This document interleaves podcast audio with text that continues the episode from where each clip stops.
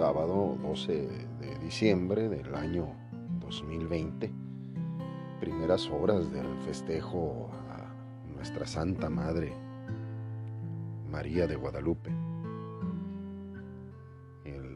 vamos llegando hace unos minutos de darle las mañanitas. Les había anticipado que el día de hoy iba a participar como acólito, pero nuestro excelentísimo señor obispo me exigió ante su cuerpo organizativo que participara como lector y fue lo que hicimos. Participamos en la segunda lectura y aclamación al Evangelio. En este eh, día tan maravilloso, ahí sí le, pegué unos gritotes a, María, unos vivas varios voltearon a, quedárseme viendo, pero pues es, es, mi alegría, es mi gusto. Nadie nos, nos va a prohibir el festejar y a quién festejarle, mucho menos cómo festejarle. Y parecía que no, pero sí había afuera de, catedral aproximadamente unas 60 personas que iban llegando en grupos dispersos, exclusivamente a ver a, la Virgen María. La gente que anda ahorita en la calle y matachines con sus acercamientos, andan por ahí escondiéndose para que no los vaya a capturar la policía, porque están prohibidos los, las aglomeraciones. Una maravilla lo que se vivió hace unos instantes. Y eso en, la Santa Misa, en donde se, le agradece a nuestra Madre y se le, se le venera y se le festeja. Y así adoramos a Dios venerando a, su mamá. Y nadie le va a prohibir a usted cómo festejar, cómo demostrar. Yo nada más le voy a ser muy honesto. Si le están prohibiendo por salud, en mi caso vamos a decir que son cuestiones de trabajo, cuestiones de trabajo maravillosas, si así van a ser los pedimentos, como el día de mañana también me espera mucho movimiento ahí, yo con mucho gusto voy para la gloria de Dios y para venerar a mi Madre Santísima. El, hecho de que usted no pueda ir a, celebrar a María es una celebración diferente. En el tercer y último programa del día 11, hace ratito que, estuvimos proporcionando contenido al respecto, eh, le expliqué que tiene usted que dejar entrar a María.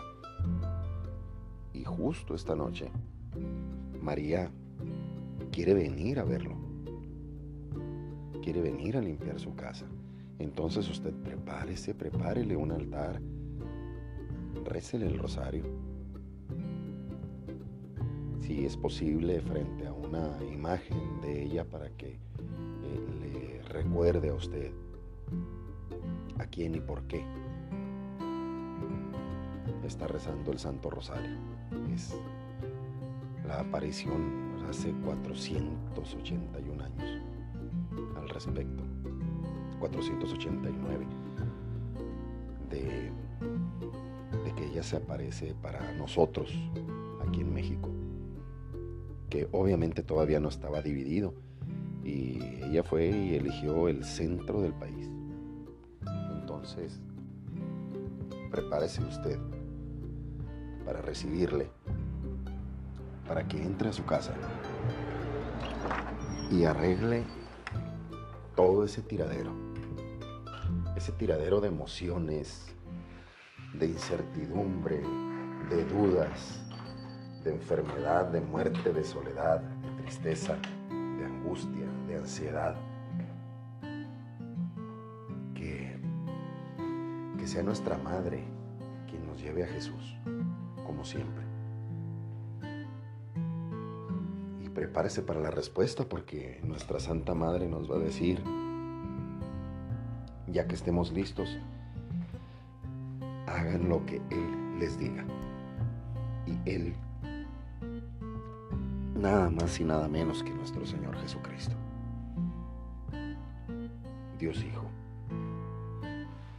Así que esa es la relevancia de este primer contenido del día 12 de diciembre, conmemorando, celebrando, ¿por qué no? Con muchísimo gusto a nuestra Madre del Cielo, que vive aquí, vive en México, y dadas las condiciones explicadas con lo sucedido en la tilma de San Juan Diego, perdón, traguito al café,